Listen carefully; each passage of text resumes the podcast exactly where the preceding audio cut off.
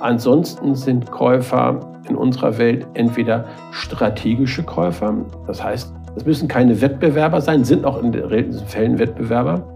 Das heißt, Leute, die durch den Kauf des Unternehmens einen Vorteil in ihrem bestehenden Unternehmen haben. Es gibt ungefähr fünf verschiedene Verfahren, mit denen man ein Unternehmen bewerten kann. Jedes dieser Verfahren kommt in sich zu richtigen Ergebnissen. Das Problem ist nur, dass diese fünf Ergebnisse komplett voneinander abweichen. Was dann wiederum dazu führt, dass jeder mit dem Verfahren argumentiert, dass sein eigenen Zielen am nächsten kommt. Das ist zutiefst menschlich, hilft uns aber nicht weiter.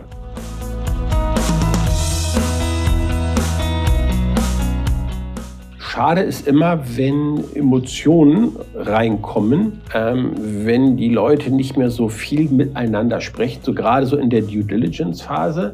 Äh, wenn denn jeder nur noch mit seinen Beratern spricht, die natürlich dann die eigene Meinung noch verstärken mhm. und dann nachher die Berater Mails austauschen, das führt äh, selten zu etwas Gutem.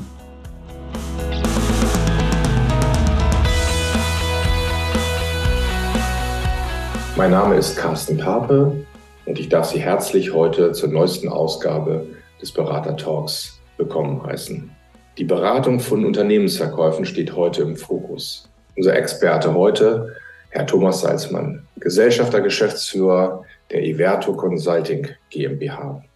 Wir werden uns in dieser Folge eingehend mit einigen grundlegenden Fragen zum Thema Unternehmensverkauf beschäftigen. So geht es unter anderem um die Fragestellungen, warum entscheiden sich Unternehmer dafür, ihr Unternehmen zu verkaufen? Welche potenziellen Käufer sollten sie in Betracht ziehen? Wie könnte ein Unternehmensverkauf strategisch vorbereitet werden? Und welche Rolle spielt dabei die Unternehmensbewertung? Ich darf Sie dazu alle herzlich willkommen heißen und wünsche Ihnen sehr viel Freude an dieser Folge.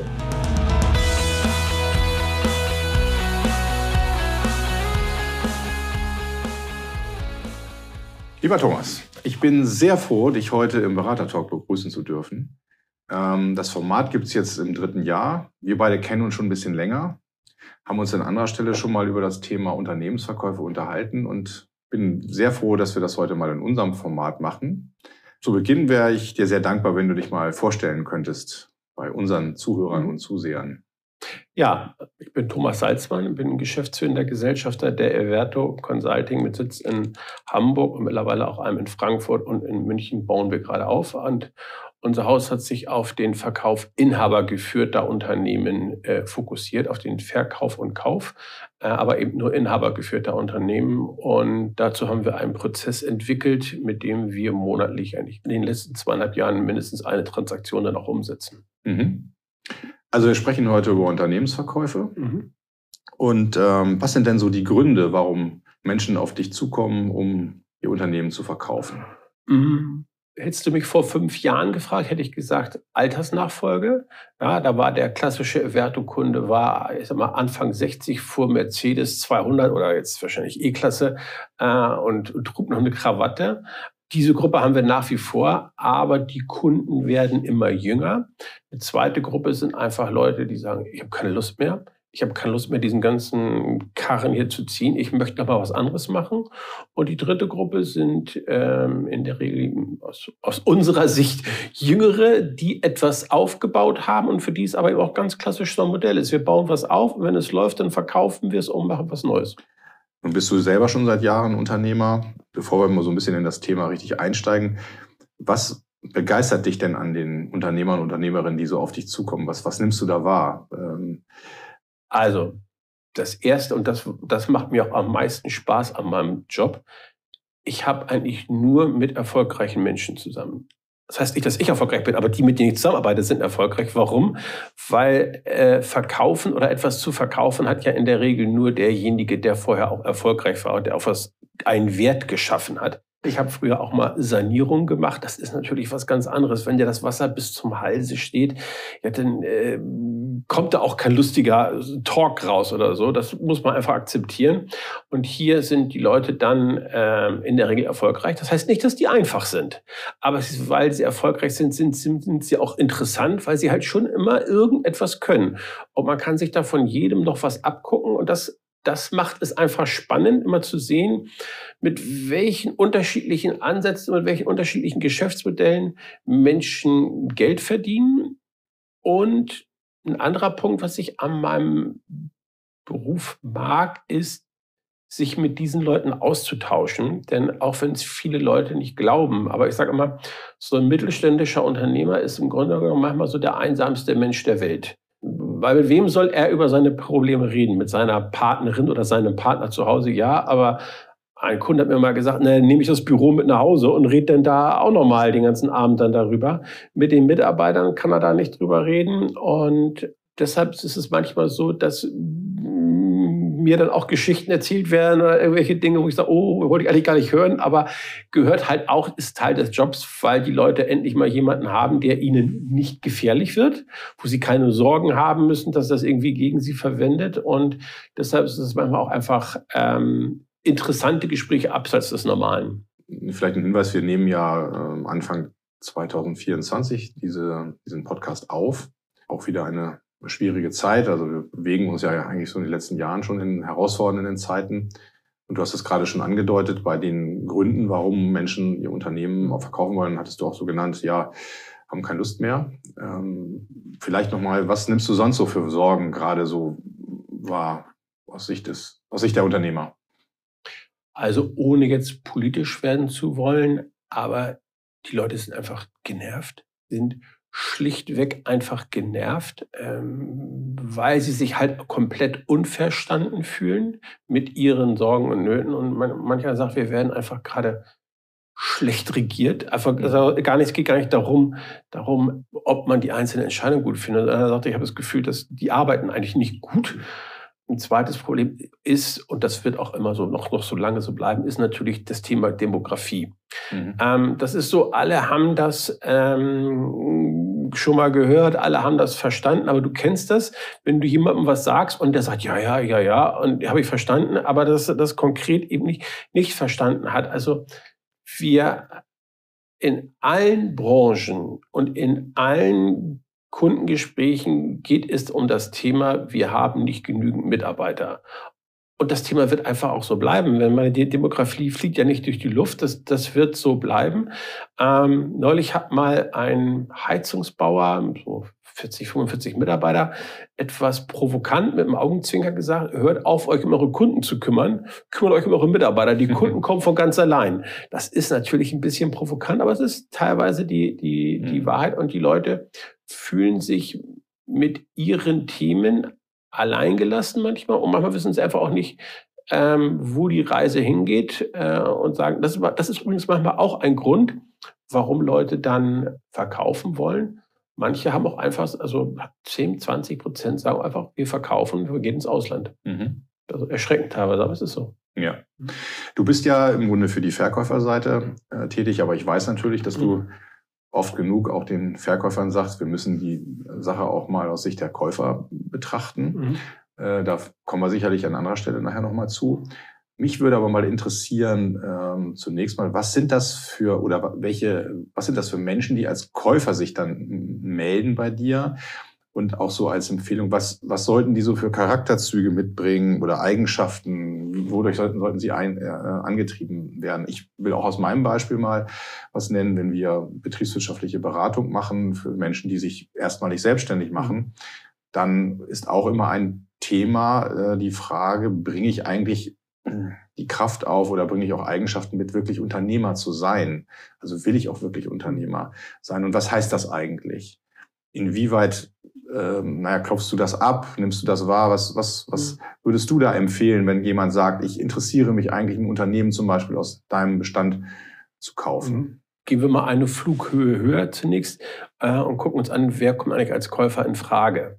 Und da haben wir in der, ich sag mal, wir haben vier Käufergruppen und die, die du beschreibst, ist die erste, quasi jemand, der es kauft, um es selbst zu betreiben. Mhm. Fairerweise muss man jetzt eigentlich gleich sagen, das ist die, die am seltensten in Frage kommt. Äh, warum? Weil wie soll jemand, der bislang angestellt tätig war, ein Unternehmen oder nur annähernd Eigenkapital generiert haben, um so einen Unternehmenskauf zu stemmen? Wenn wir jetzt mal einfach mal so nur von 25 Prozent Eigenkapital ausgehen, das Nebenkosten, also was mal weg, dann kann eigentlich mal jeder sich, sich überlegen, was er meint, was sein Unternehmen etwa wert ist, nimmt davon einfach mal ein Viertel und sagt, okay, das muss derjenige idealerweise schon mal mindestens mitbringen, um ein Unternehmen zu kaufen. Mhm. Und deshalb ist diese Gruppe oftmals eher eine theoretische. Das klappt in der Regel nur dann, wenn Käufer und Verkäufer sich kennen und da auch ein gewisses Vertrauensverhältnis besteht und der Verkäufer sagt, ich möchte gerne, dass der das bekommt und bin auch bereit, ihm in irgendeiner Form entgegenzukommen. Ansonsten sind Käufer in unserer Welt entweder strategische Käufer, das heißt, es müssen keine Wettbewerber sein, sind auch in den Fällen Wettbewerber. Das heißt, Leute, die durch den Kauf des Unternehmens einen Vorteil in ihrem bestehenden Unternehmen haben, die dritte Gruppe sind Finanzinvestoren. Da sagen viele immer, ach, dafür ist mein Unternehmen zu klein. Aber Finanzinvestoren kaufen ja nicht nur alleine, also als Solitärunternehmen oder als Portfoliounternehmen, sondern im Rahmen von Buy-and-Build-Strategien auch kleine Unternehmen. Also wir haben vor anderthalb Jahren ein Unternehmen mit 800.000 Euro Umsatz an einen Bankenfonds verkauft, weil das genau das Puzzlestein war, was da noch fehlte. Also hätte ich mir vorher auch nicht geglaubt. Und die vierte Gruppe ist das Ausland. Nirgends kommst du schneller auf den deutschen Markt als durch den Kauf eines Unternehmens. Also die von dir angedachte Gruppe mhm. ähm, ist in der Regel die, mit der wir die wenigsten Umsätze machen. Mhm. So, wenn jetzt ein Unternehmer, eine Unternehmerin sich äh, Gedanken macht, das Unternehmen zu verkaufen, wie sollte diese Person denn das Unternehmen nun vorbereiten für mhm. diesen Prozess? Ich spreche ja immer gerne in Bildern er sollte sein Unternehmen im Grunde genommen ein Stück weit mal so von außen betrachten wie eine Geldanlage. Und sich fragen, okay, wenn ich das jetzt hier kaufe, wie viel muss ich hier eigentlich dann dafür tun? Also ich mache mal so ein banales Beispiel. Mir hat mal wieder ein Unternehmer gesagt, kaufe ich mir hier eigentlich ein Unternehmen oder kaufe ich mir Arbeit? Arbeit habe ich schon genug. Also Arbeit muss ich mir nicht noch kaufen. Das heißt, das Unternehmen im Idealzustand, den wir natürlich nicht haben, aber der Idealzustand wäre, wenn das Unternehmen weitestgehend ohne den jetzigen Inhaber selbstständig im operativen Geschäft läuft. Das wäre so, ich sag mal so, mhm. der, der ideale Punkt. Ein zweiter Punkt ist, wenn wir uns jetzt mal das Geschäftsmodell angucken, dann ist das eine Extrem, das ist reines Projektgeschäft. Das heißt, ich muss immer wieder neue Kunden akquirieren. Und das andere Extreme ist ein sogenanntes Abonnentenmodell, wo ich quasi wiederkehrende Einnahmen generiere. Wenn es mir gelingt, hier zumindest das Projektgeschäft ein Stückchen mehr in die andere Richtung zu bringen, dann wirkt sich so etwas zum einen Kaufpreis erhöhend aus und zum Zweiten ähm, nimmt es natürlich auch ein Stück die Abhängigkeit vom Inhaber. Ich bin ja so ein Freund plakativer Sätze, sehr zum Leidwesen meiner Familie, wie du teilweise weißt. Also ich sage dann immer, ich, ich frage die Unternehmer, welche Tätigkeiten übernehmen Sie hier im Unternehmen und wer macht das ab morgen, wenn Sie nicht mehr da sind? Ja? Mhm. Und wenn er dann sagt, ja, der neue Käufer, dann sage ich, ja, das, ähm, jetzt wird's gerade unattraktiver. Das heißt nicht, dass es nicht geht, aber es ist eben unattraktiver und hat logischerweise in meiner Welt immer Auswirkungen auf den Kaufpreis. Mhm.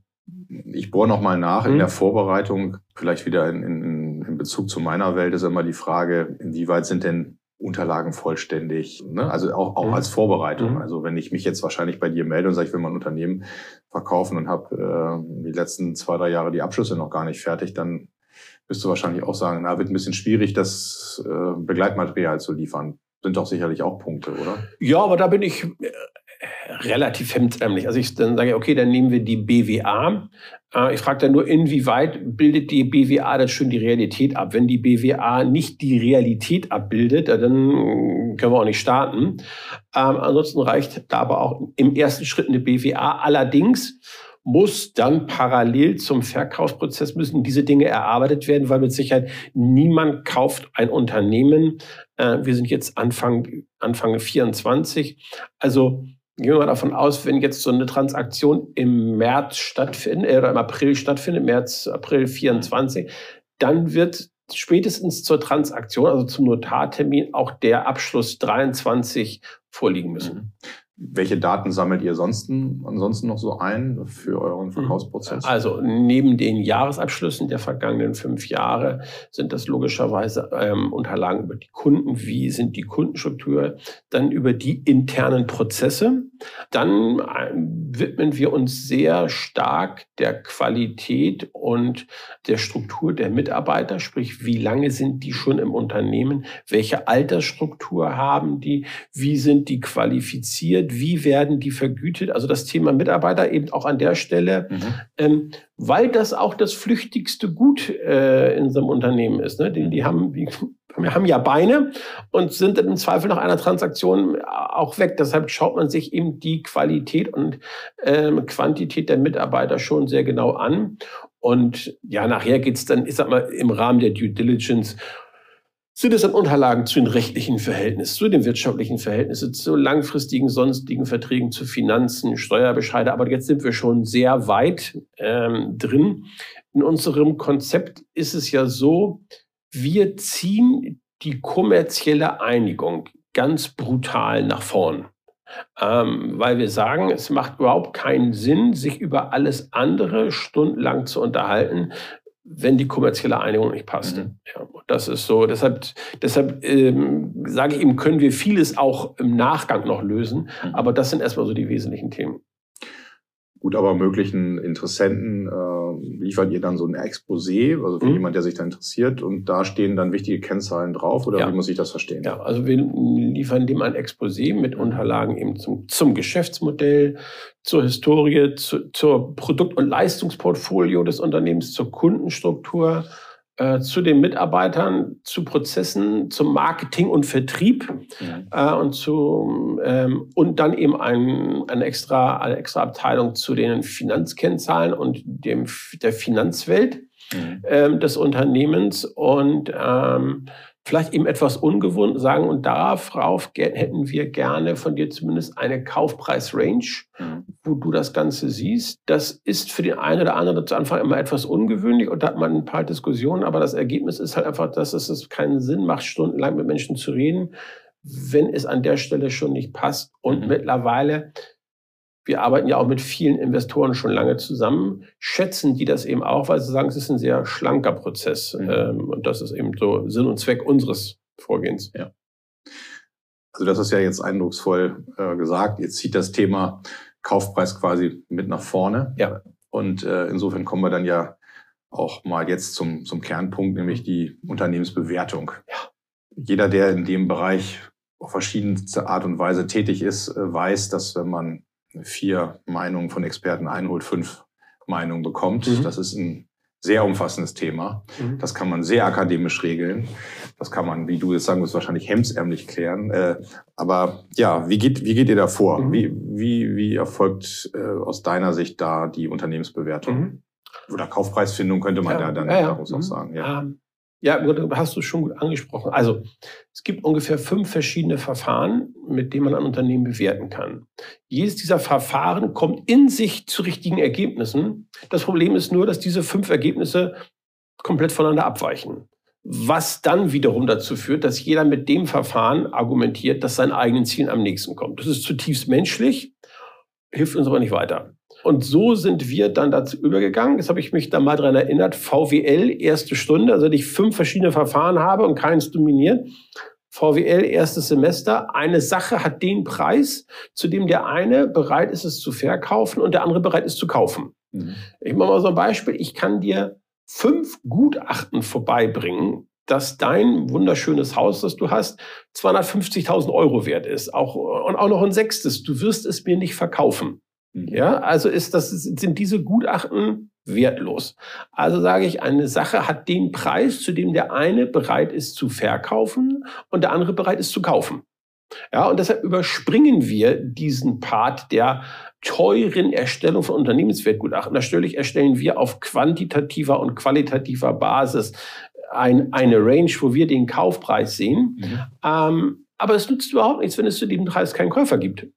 Genau, und da kommen wir jetzt wieder auf die Mhm. Käuferseite, was ich vorhin schon angedeutet habe. Das heißt, den Blick dann auch mal auf die Käuferseite zu setzen, um zu gucken, kann der sich das dann überhaupt leisten? Ist das überhaupt zu verdienen, ne, den Kaufpreis? Genau, also er hat ja vorhin einmal gesagt, dass wir immer auch den Käufer mitdenken. Mhm. Ich immer sage, es braucht nachher zwei Leute, um Tango zu tanzen.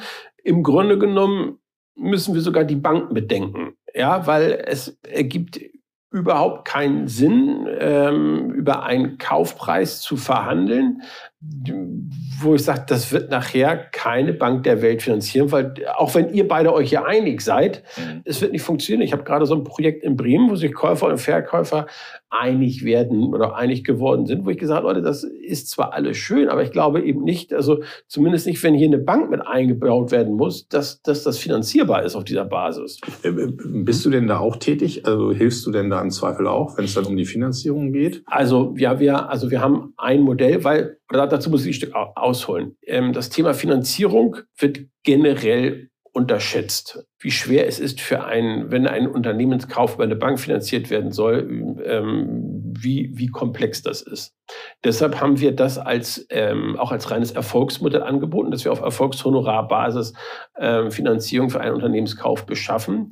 Aber deshalb weiß ich eben auch, wie, wie dass es nicht so ganz trivial ist. 80 Prozent aller äh, mittelständischer Kunden haben als Hausbank eine Volksbank oder Sparkasse und das sind alles tolle Institute, die sind auch wahnsinnig leistungsfähig, aber auch wenn die was anderes vielleicht sagen, wenn sie ehrlich zu sich selbst sind, dann gehört der Kauf von oder, oder die Finanzierung von Unternehmenskäufen bei den wenigsten zu deren Kerngeschäft. Ja, ich sage dann immer ganz einfach, fragen Sie die mal, wie viele Transaktionen Sie im letzten Jahr begleitet haben.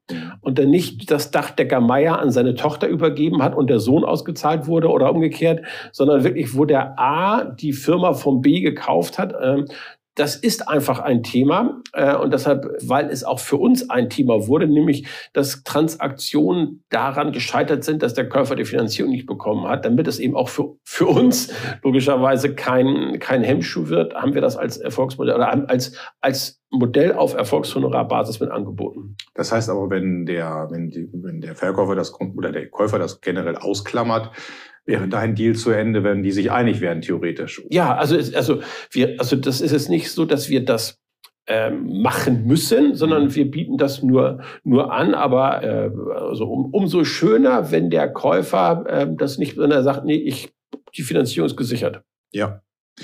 Und können wir sagen, du bist kein Jurist und ich bin kein, kein Jurist. Dennoch kann ich mir gut vorstellen, dass es eine Reihe von rechtlichen Fragestellungen auch durchaus bei solchen Transaktionen gibt. Was könnten das für Themen sein und wie löst du da äh, Fragen? Also die rechtliche Fragestellung sind im Grunde immer nachher die Übernahme von Risiken. Also ne, das ist ja immer, am- sage immer so, der Käufer kauft einen lebenden Organismus und dann stellt sich immer die Frage, wer übernimmt bis wohin welche Risiken. Dies, und für diese Beurteilung und für diese Betrachtung braucht es auch Juristen. Mach mal eben so ein, so ein banales Beispiel, was wir aktuell gerade haben. Da geht es darum, wer haftet, interessanterweise für dich, wer haftet für steuerliche Dinge, Mhm. die noch aufploppen. Also nehmen wir mal an, Transaktion ist zum 31.03. Und dann sagt natürlich der Käufer, also alles, was im Vorfeld äh, hier passiert ist und was hier mal hochploppt, das geht bitteschön aufs Ticket der Verkäufer. Mhm.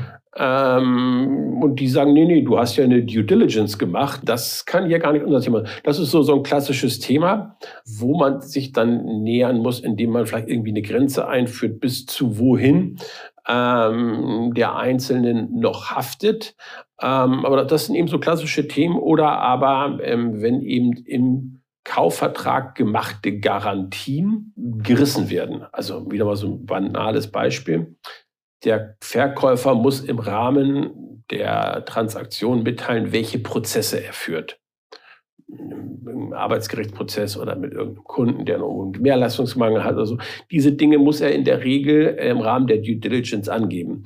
Und natürlich muss er nachher auch garantieren, dass andere als die Dinge, die er angegeben hat, im Unternehmen nicht vorhanden sind. Mhm. Und dann geht es ja immer das Thema um, was ist, wenn doch was hochploppt? Ja, wer, wer haftet dann dafür? Und gerade für diese Themen ähm, braucht es dann nochmal den Anwalt. Mhm. Und auch da, letzter Satz, kann ich immer nur sagen, braucht bitte einen transaktionserfahrenen Anwalt. Es macht keinen wenig Sinn, wenn das der Anwalt macht, der auch ansonsten die Forderungsbeitreibung macht und die Arbeitsgerichtsprozesse führt. Das ist halt ein Spezialgebiet und auch da kann ich immer nur sagen, wenn Sie einen Anwalt gefunden haben, fragen Sie den, wie viele Transaktionen er im letzten Jahr begleitet hat und dann wissen Sie, ob er im Thema ist oder nicht. Wer, wer besorgt denn den Anwalt, der diesen Vertrag macht? Der Verkäufer oder der Käufer? Beide, jeder, also in der Regel brauchen beide Seiten einen Anwalt dazu. Also ich glaube, dass neun von zehn Kunden überfordert werden, einen solchen Kaufvertrag aufzusetzen und neun von zehn Verkäufern ähm, den alleine nicht beurteilen können. Mhm. Das ist aber eine Kostenfrage. Ne? Also das war jetzt so mein, der Hintergrund meiner Frage. Das ist klar, dass ob beide Seiten dann, dass beide Seiten juristisch vertreten sind, aber meine Frage zielte eher darauf ab, äh, wer denn den, den Entwurf macht für den Verkaufsvertrag. Oder ist das auch ein Thema, was du dann mit, mit, mit einbringst? Ähm, in der Regel macht es der Käufer. Warum? Also der, der Prozess ist ja so, dass ähm, man einen Vorvertrag macht, der rechtlich kaum bindet, mhm. wo man aber sieht, ob, ob man sich einig geworden ist. Deshalb sage ich ja schreibt es doch mal auf, dann sehen wir, ob wir uns eigentlich einig geworden sind. Dann, und dann kommt ja die kaufmännische Sorgfaltsprüfung oder Due Diligence. Und auf Basis der Ergebnisse der Due Diligence wird ja dann der Kaufvertrag entworfen, äh, weil dann dann nämlich die Risiken abgefrühstückt werden, die man im Rahmen des, hm, des der Due Diligence äh, entdeckt hat. Mhm. Also mal so ein banales Beispiel, ähm, wenn du irgendwelche Software-Lizenzen, die aus dem Internet downgeloadet hast äh, und die kommerziell verwendet hast und da im Zweifel gegen irgendetwas verstoßen haben könntest, dann wird eben der Käufer versuchen, dieses Thema und dieses Risiko, was da aufploppen könnte, im Vertrag auszuklammern. Mhm. Da muss man natürlich immer noch aufpassen, weil irgendwann gibt es auch einfach so, ich nenne das mal Lebensrisiken. Ne? Also morgens aufzustehen ist ja auch schon ein Risiko. Man kann nicht alles ausklammern. Mhm. Hast du vielleicht noch ein paar Beispiele, was es ansonsten so für Herausforderungen im Rahmen dieses Prozesses gibt? Mhm. Also die erste ist immer die, dass ich sage, der Unternehmer sollte versuchen, eben sein Unternehmen als Produkt zu sehen. Unternehmer sind immer super darin, die Produkte und Dienstleistungen ihres Unternehmens anzubieten. Aber hier geht's halt nur Flughöhe höher. Und wenn diese Produkte und Dienstleistungen eben durch den Unternehmer selbst erbracht werden und der dann aber weg ist, dann, dann, dann ist quasi das Ganze wertlos. Also das ist halt einfach so. Also schauen Sie einfach mal auf draußen auf Ihr Unternehmen. Wie stabil ist das Ganze? Das ist so der, der erste Punkt. Mhm. Der zweite Punkt ist, wie zukunftsfähig ist das Ganze? Ja, also der, der Käufer kauft am Ende die Zukunft. Er schaut sich zwar die Zahlen der Vergangenheit an, aber er muss mit dem Gewinn der Zukunft den Kaufpreis refinanzieren. Das heißt, es stellt sich die Frage, wie zukunftsfähig ist das Ganze? Insbesondere auch vor dem, vor dem großen Bild Personalmangel. Und der dritte Punkt ist, inwieweit kann Digitalisierung hier helfen? Helfen gar nicht mehr, um irgendwo Kosten zu sparen, sondern einfach helfen, um Tätigkeiten, die aktuell noch gemacht werden, künftig vielleicht digital äh, abzubilden. Also was, was KI da teilweise schon kann, ist schon wahnsinnig. Ich behaupte mal, in drei Jahren könnten diese Gespräche, die wir beide hier führen, auch schon Avatare machen, ohne dass es einer merkt. Mhm. Bestimmt. Ja, aber überlegt immer, welchen Einfluss hat das auf die ganze Filmbranche? Ja, bestimmt. Hast du vielleicht noch zum Ende des Gesprächs ein paar Highlights für, für uns, wo du sagst, Mensch, das hat dich besonders gefreut? Und klar, du kannst ja nicht über Namen reden, aber wo du sagst, Mensch, das hat besonders viel Freude gemacht oder du hast Menschen Freude gemacht, dass du sie zusammengebracht hast oder irgendwelche Highlights aus so deinem, aus deinem Beraterleben? Ja, also ich bin manchmal immer wieder, also ein, ein Highlight war jemand, der, der in Anführungsstrichen, das meine ich jetzt nicht boshaft, sondern der nichts anderes macht als E-Mail-Signaturen. Ne, ich bearbeite für große Unternehmen E-Mail-Signaturen. Okay. Mhm. Und dann habe ich gesagt, okay, ja, wir, wir versuchen das mal, das, das äh, zu vermarkten. Und das war dann ruckzuck weg. Und das hat mich dann einfach, das war quasi ein Ein-Mann-Unternehmen, äh, wo all das, was ich jetzt vorher sag, gesagt habe, nur noch so bedingt ja eigentlich passt.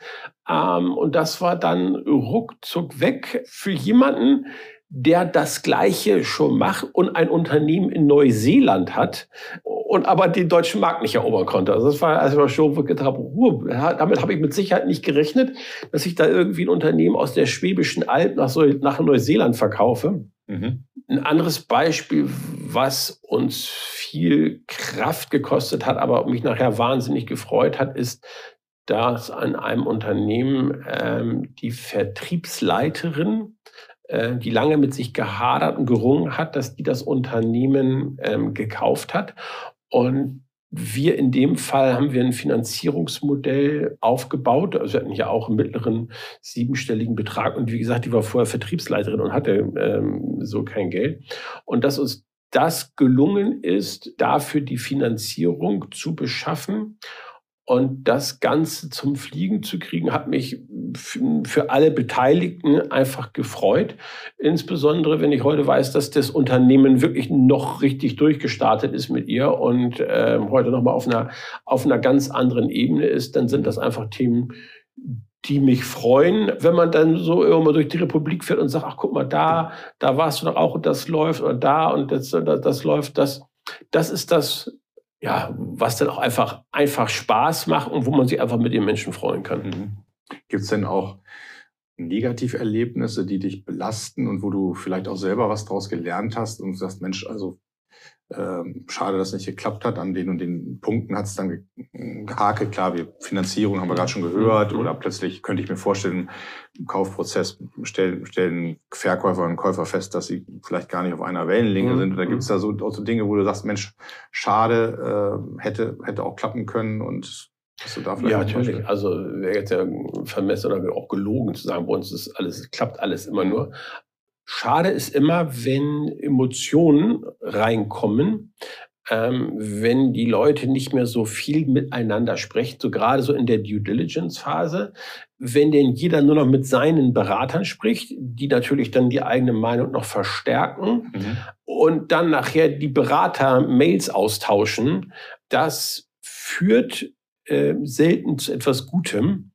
Ähm, das war aber auch erstmal so eine Lektion, die ich gelernt habe. Seitdem bemühe ich mich, dass es also in diesen, äh, während dieser Due Diligence Phase mindestens einmal die Woche, spätestens aber alle 14 Tage, für eine halbe Stunde einen Videocall gibt, äh, weil ansonsten ist halt wirklich die, die, die Sorge da, Adam, dass, die, dass Emotionen eine, eine Rolle spielen, dass der Verkäufer immer das Gefühl hat, der Käufer will den Kaufpreis nur senken und jetzt prüft er dies noch und jetzt prüft er das noch. Mhm und der Käufer manchmal misstrauisch wird und auch schön Sachen abgebrochen hat, wenn die Unterlagen so nicht kommen, weil er sagt, was ist denn da, was steckt denn da noch dahinter? Also man muss wissen, es gibt kein Vertrauensverhältnis zwischen Käufer und Verkäufer. Das ist manchmal aber so ganz, ganz erstaunt. Dann gucken mich so die Verkäufer und sagen, ich habe so das Gefühl, der Verkäufer, der vertraut, äh, der Käufer, der vertraut mir gar nicht. Mhm. Das sage ich mal, nö, tut er auch nicht. Äh, woher sollte er auch? Also ist ja jetzt nicht so, wie wir beide, die jetzt schon unendlich lange einander kennen und auch schon immer auch